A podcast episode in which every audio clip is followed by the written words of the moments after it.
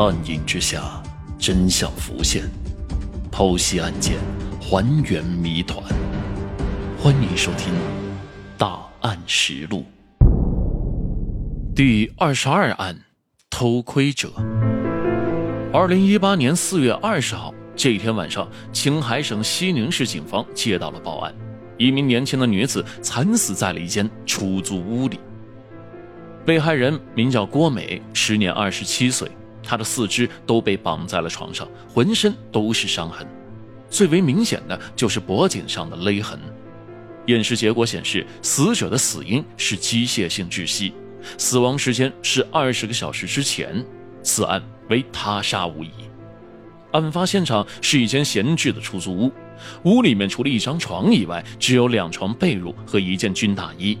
民警们虽然没有在现场发现犯罪嫌疑人的指纹。但是却在床板上发现了可疑的大半枚脚印，这半枚脚印很明显是嫌疑人留下的，因为残缺不全，所以大家无法判断嫌疑人的基本特征。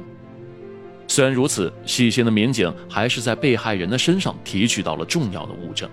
民警到底发现了什么呢？这个重要的证据能否帮助他们找到凶手呢？民警在被害人的身上提取到了嫌疑人的生物检材，通过检验，嫌疑人的 DNA 数据呈现在了大家的面前。被害人身上的衣物完好，似乎没有遭到侵犯，他的财物已经全部丢失。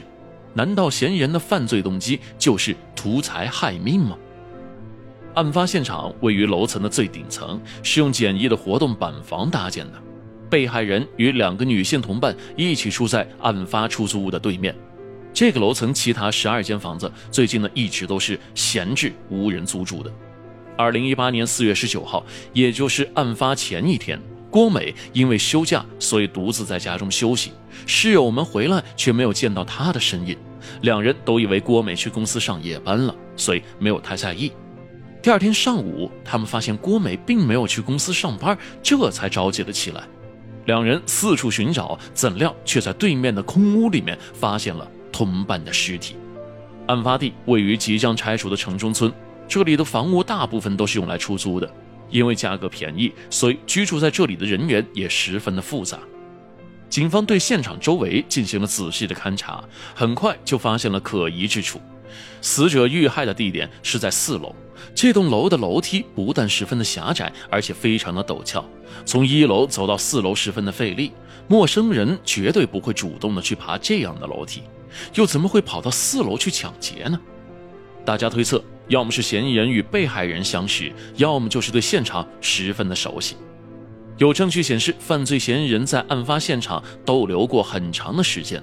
此人如此从容。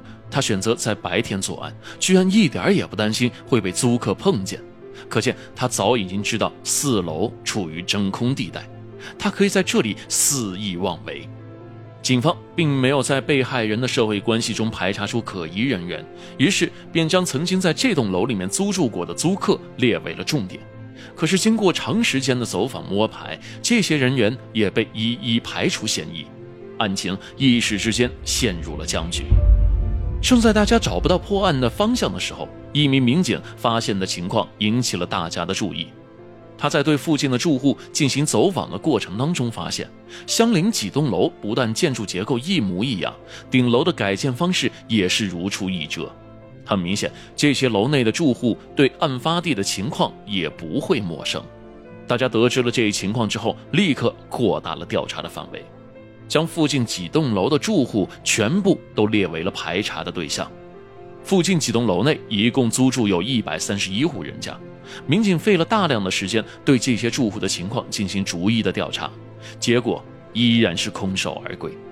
案发现场楼道的正对面虽然有一个监控探头，但是案发时还没有正式的启用，民警们只得对沿路的社会监控展开摸排。大家调取了大量的监控录像，对视频画面进行了一帧帧的排查。一个头戴渔夫帽、身背双肩包的男人，终于进入了警方的视线。此人在案发当天中午十二点半左右，一路小跑从案发楼道里出来，慌慌张张的身影令人感到十分的可疑。民警刚准备沿着可疑男子的行动轨迹进行追踪时，结果却意外的失去了他的踪影。与此同时，出租屋房东接到消息后，从外地赶回来了。大家听了他的讲述情况以后，立刻产生了疑问。案发的四楼虽然租金更加便宜，但是因为条件恶劣，所以在近一年之间一直无人租住。房东在案发的那个房间里面只放了一张空床。那么，现场多出来的被褥和军大衣又是从哪里来的呢？经过辨认，这床被褥之前是放在四楼其他房间之内的。民警们来到这些物品原来的摆放的房间里面时，大家在这里居然有了惊人的发现：这间房的窗户正对着郭美的卧室。也许是因为四周都没有人居住，所以郭美放松了警惕，她的窗户上竟然没有安装窗帘。警方从这间空屋内可以将对面的情况一览无余，被褥的来历清楚了。那么军大衣又是从哪里来的呢？根据房东的反映，这件军大衣之前是被租客遗弃的，他随手就放在了楼梯口的彩缸上面。房东在四月十六号来楼内巡查的时候，发现军大衣已经不见了。但是毕竟不是什么值钱的东西，所以他也没有起任何的怀疑。警方听到房东的讲述之后。立刻起疑了，大衣和被褥都是用来御寒的。如果房东所述属实，那么嫌疑人应该是在早几天之前就已经来过案发现场，而且曾在此过过夜。